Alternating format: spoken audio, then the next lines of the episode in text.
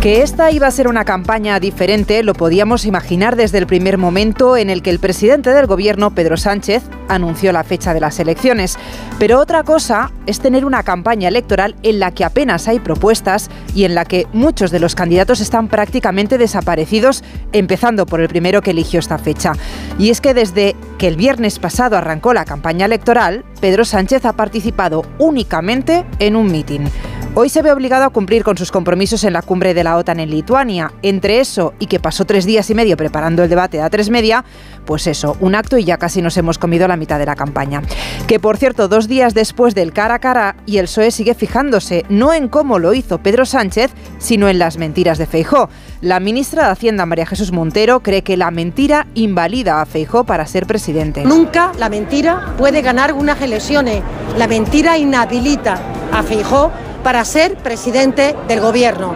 Y por tanto creo que es muy importante que los ciudadanos conozcan que sin mover una ceja, sin despeinarse, que se diría en esta tierra, el señor eh, Feijó eh, mintió descaradamente al conjunto de los ciudadanos.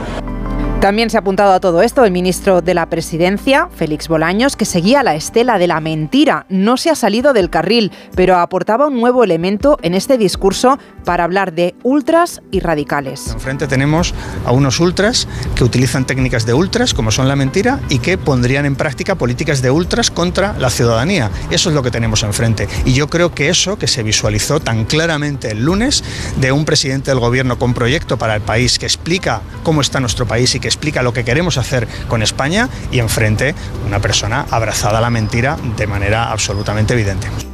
Una campaña que en esta ocasión parece que se libra en los medios de comunicación. Siempre es mejor estar en una entrevista en un estudio con el aire acondicionado que en un mitin a casi 40 grados de temperatura. Es lo que tiene elegir el 23 de julio para unas elecciones. Se anuncia nueva ronda de entrevistas para los próximos días del presidente Sánchez y lo que tenemos pendiente es un debate la semana que viene en la televisión pública. Un debate a cuatro, que el Partido Popular quería que fuera a siete, que se incluyera a Bildu, a Esquerra y al PNV, porque son formaciones que, según el popular Esteban González Pons, pueden acabar condicionando un hipotético gobierno de Pedro Sánchez. El vicesecretario institucional del Partido Popular y mano derecha de Feijó hoy le aconsejaba a Pedro Sánchez que por su bien es mejor que no acuda al debate de la semana que viene. Si yo fuera su asesor le diría no vayas al debate a de Televisión Española. Porque el debate a tres de Televisión Española ahora se ha convertido en una carrera por el segundo puesto. O sea, es el gran debate de los que pueden quedar segundos. El PSOE, Yolanda Díaz y Abascal. Y va a ser verdaderamente surrealista ver a todos los que no van a ganar debatiendo como si tuvieran alguna opción de ganar. De los cuatro principales candidatos, solo uno, Alberto Núñez Feijó, ha tenido actos de campaña este miércoles. Entiéndase por acto de campaña un mitin de partido o una rueda de prensa explicando propuestas. Habrá quien diga que el formato de los mítines está caduco, que ya no tiene sentido y hay que darle una vuelta es muy posible, pero da la sensación que en general parece que todas las formaciones políticas tienen claro que está todo el pescado vendido, que el resultado de las elecciones será el que vienen marcando las encuestas y que de lo que se trata es de pasar estos días como sea, llegar al 23, acudir a votar y ya si eso nos vamos todos de vacaciones, que ya en septiembre decidiremos quién gobierna.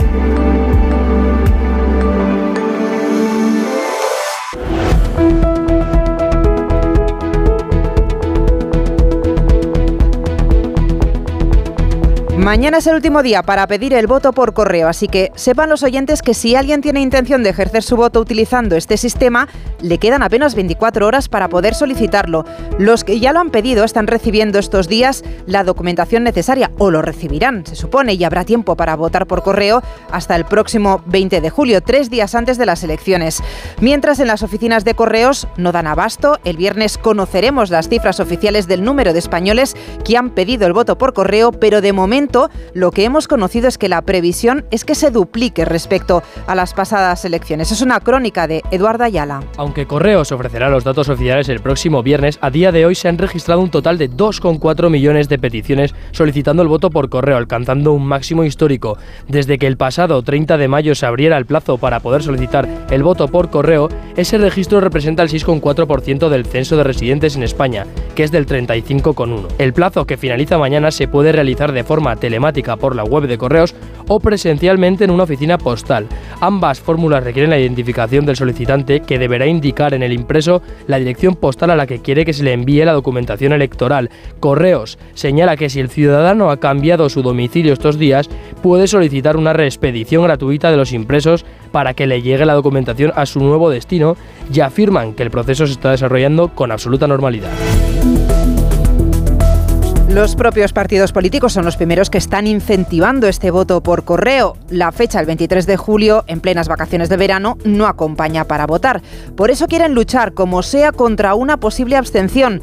Esta mañana, el candidato de los populares, Alberto Núñez Fejo, ha pedido desde Murcia ayuda a los carteros, porque de ellos depende que las papeletas para elegir el voto lleguen dentro de los plazos previstos.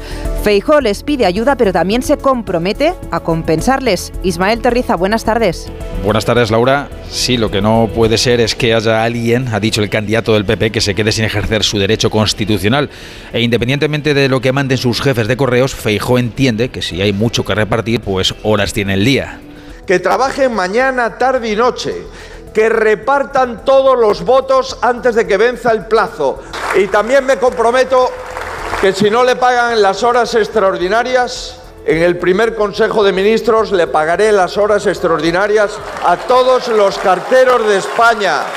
Por tanto, que si el voto es masivo, como animan a que sea, que valga para algo. Y si estás en casa ya puede hacer todo el calor del mundo, que ya han demostrado los murcianos que llenan los mítines aunque el aire sea fuego. Esto es lo que quería Pedro Sánchez. Precisamente esto. Un día a 41 grados eh, fuera de este edificio, Podemos llegar hoy a los 47 grados, dicen los pronósticos meteorológicos. Y además de masivo, que el sufragio sea útil. Nada de votar a Vox, advertía López Miras, que luego pasa lo que pasa, que lo mismo te bloquean en Murcia, que te dejan fuera de la Moncloa.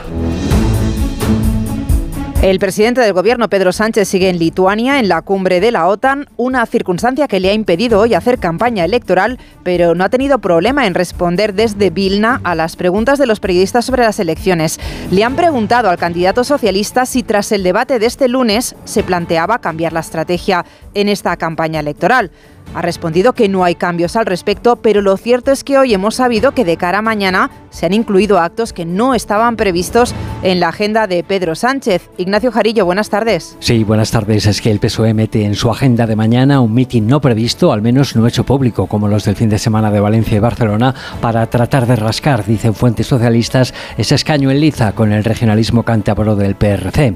Y el día de hoy, por lo demás, tenía mensaje electoral dentro y fuera de España, porque en Vilna, en Lituania, en efecto, Pedro Sánchez comparecía ante los medios españoles tras la cumbre de la OTAN para insistir en su modus operandi en el cara a cara de A3 Media del pasado lunes. Evidentemente me revelo cuando escucho que, se dicen una sarta de mentiras eh, como se dijeron en el debate.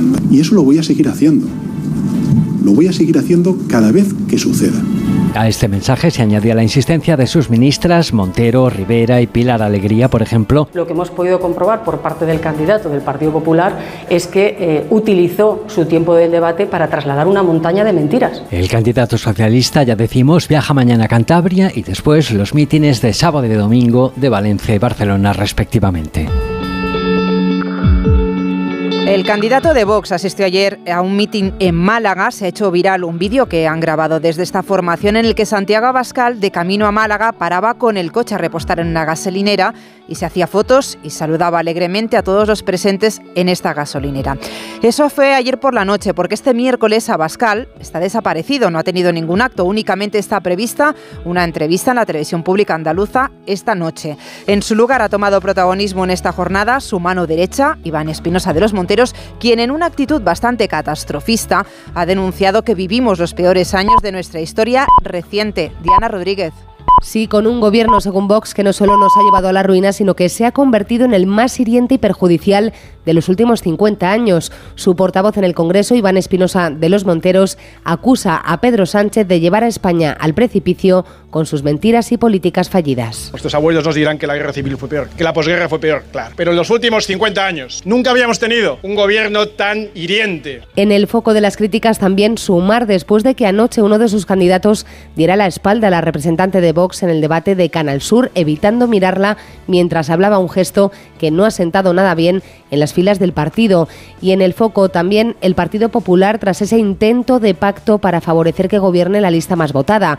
Pese a ello, los de Abascal están convencidos de que si Vox es decisivo, acabarán recapacitando. Insistía hoy en este mensaje desde Murcia el secretario general del partido, Ignacio Garriga, que asegura que su entrada en el gobierno es clave para acabar, entre otras cosas, con las políticas de fanatismo climático que han condenado a España a la miseria. También sobre el cambio climático se han referido hoy desde Sumar a cuenta de la Ley de Restauración de la Naturaleza, una normativa europea que se marca como uno de sus principales objetivos restaurar el 20% de suelo marino y terrestre degradado. Pese al veto inicial del Partido Popular Europeo, la ley ha podido salir adelante y ahora tendrá que ser negociada con todos los miembros del Consejo Europeo. Una victoria que celebraba el portavoz de Sumar, Arancha Martín. Buenas tardes. Buenas tardes. Una ley que ha salido, sí, finalmente adelante en la Eurocámara, que evita el frenazo a la agenda climática de la Unión Europea y que Ernest Urtasun ha interpretado en parámetros electorales. Primero, atribuyendo negacionismo climático al PP y segundo, derivando de ello que el PP ha hecho el ridículo y se ha quedado aislado en Europa. Yo creo que estamos ante, ante, un, ante la evidencia de que el Partido Popular en España juegan al negacionismo climático y medioambiental. Y no, ni tan siquiera necesitan a Vox para ello. Eh, ese negacionismo lo ejercen ellos de mutuo propio, como hemos visto con esta votación. Y por lo tanto, lo que es muy importante señalar es que en España ese negacionismo ambiental y climático del Partido Popular está aislado en Europa, no tiene eco en Europa y cuando tratan de ejercerlo aquí salen estrepitosamente derrotados como ha pasado hoy. Lo cierto es que la ley se ha salvado solo por 36 votos, 336 a favor, 300 en contra y 13 abstenciones. Y después, además de dar entrada a varias enmiendas que dejan un tanto abiertos los planteamientos de la ley. Pero en efecto, la votación de hoy al menos permite seguir adelante y ha salido sí con los grupos, los votos del grupo de los verdes al que está escrito Urtasun. La brújula, Onda Cero. Séptimo día de campaña y ahora nos detenemos en nuestra visita diaria a la trastienda que ya saben llega como siempre de la mano de Juan de Dios Colmenero. Buenas tardes. Buenas tardes. Y nos vamos a situar hoy en la trastienda en las circunscripciones más pequeñas. ¿Cuáles son y por qué son clave en las elecciones del próximo 23 de julio? Sobre todo para partidos como Sumar y como Vox.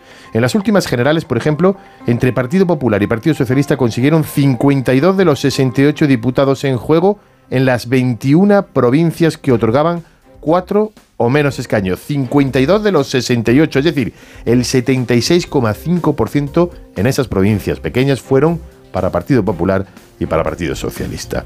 Para las formaciones más pequeñas, por tanto, estos comicios, Vox y Sumar, el sistema es duro, menos proporcional, ya que la tercera y la cuarta fuerza política necesitan un porcentaje de voto mínimo bastante elevado para lograr representación. Lo sitúan los expertos en esta ocasión entre el 14 y el 16%. Necesitan un 14 o un 16% del voto en esas circunscripciones para tener representación. Otro ejemplo de las últimas generales, 4 de cada 10 votos emitidos en la circunscripción, por ejemplo, de Huesca, 4 de cada 10 fueron a parar a candidaturas que se quedaron sin representación. PSOE y PP se repartieron los tres escaños que se otorgaba en esa provincia aragonesa, mientras que Vox se quedó fuera del reparto pese a conseguir un nada desdeñable 15,36%. Huesca, al igual que Cuenca, que Guadalajara, que Segovia, que Palencia, que Teruel, que Zamora, que Ávila, reparten tres escaños. Y este asunto, que parece casi cerrado, y por eso escuchamos aquello de votar a esa u otra formación minoritaria, es literalmente tirar el voto en esas provincias pequeñas. Esta tendencia también ocurre en aquellas circunscripciones que reparten cuatro diputados como Orense, Salamanca o La Rioja, donde las candidaturas que se quedaron sin representación superaron el 30% de los sufragios. Es así, el sistema de reparto, la ley DOM, dicen los expertos, es el menos malo de los sistemas, a pesar de que de cara al 23 de julio, Vox y Sumar se encuentran en arenas movidizas, intentarán raspar en esas provincias pequeñas de tres y de cuatro escaños al menos una representación. En nuestro repaso por lo que está en juego en estas elecciones en cada uno de los territorios de nuestro país, hoy nos vamos hasta el norte para ver qué se disputa en Cantabria. Lo hacemos con Teresa Díez. Cantabria elige a cinco diputados y cuatro senadores. Hasta ahora el PP tenía dos escaños en el Congreso y los otros tres se los repartían PSOE, PRC y Vox. El equilibrio cambia ahora porque los regionalistas no concurren al 23J y el resto de los partidos se van a disputar sus votantes. El partido de Revilla ha decidido no presentarse porque ve pocas opciones de lograr el escaño y porque presentarse a unas generales sale muy caro. En cuanto a los candidatos, hay nuevos y aspirantes a la reelección. El PP ha puesto como número uno al Congreso a Félix de las Cuevas, que viene del Senado. En la lista del PSOE repite el cabeza de lista Pedro Casares. Al Senado con los socialistas quiso concurrir su secretario general y vicepresidente en Cantabria en la última legislatura, Pablo Zuloaga, pero se dio cuenta de que era incompatible con su puesto de diputado autonómico. La candidatura de Vox la encabeza el mismo Emilio del Valle, ahora concejal también en Santander. Las encuestas que más coinciden son las que dan tres escaños para el PP, uno para el PSOE, se quedaría igual, y también igual seguiría Con un representante de Cantabria en Madrid. La brújula, Onda Cero.